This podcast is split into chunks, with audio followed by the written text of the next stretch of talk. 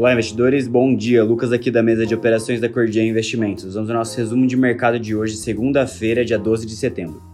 As bolsas no exterior iniciam a semana estendendo o rally com as bolsas reforçando as apostas de que a inflação se aproxima do pico, mesmo com a recente postura agressiva dos principais agentes de política monetária ao redor do mundo.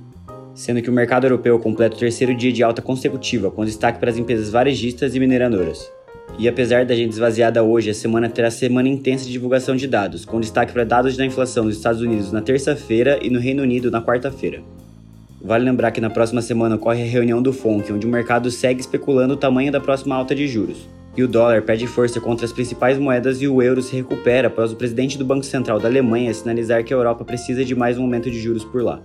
Dito isso, no pré-mercado global, esse pequeno futuro opera em alta de 0,5%, na zona do euro o estoques avança 1,5% agora, enquanto na Ásia a bolsa de Nikkei em Tóquio fechou no positivo em 1,2% e em Xangai, na China, acabou fechando com uma leve valorização de 0,8%.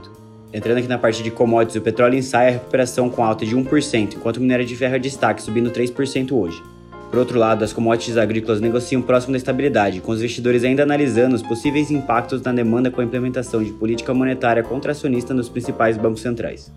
E o Bitcoin opera no positivo hoje também, em 2,6%, sendo negociado na faixa dos 22.300 dólares. Já por aqui no cenário interno, os ativos locais tendem a se beneficiar da performance dos mercados e das commodities no exterior, enquanto os investidores analisam as primeiras pesquisas eleitorais feitas após o dia 7 de setembro.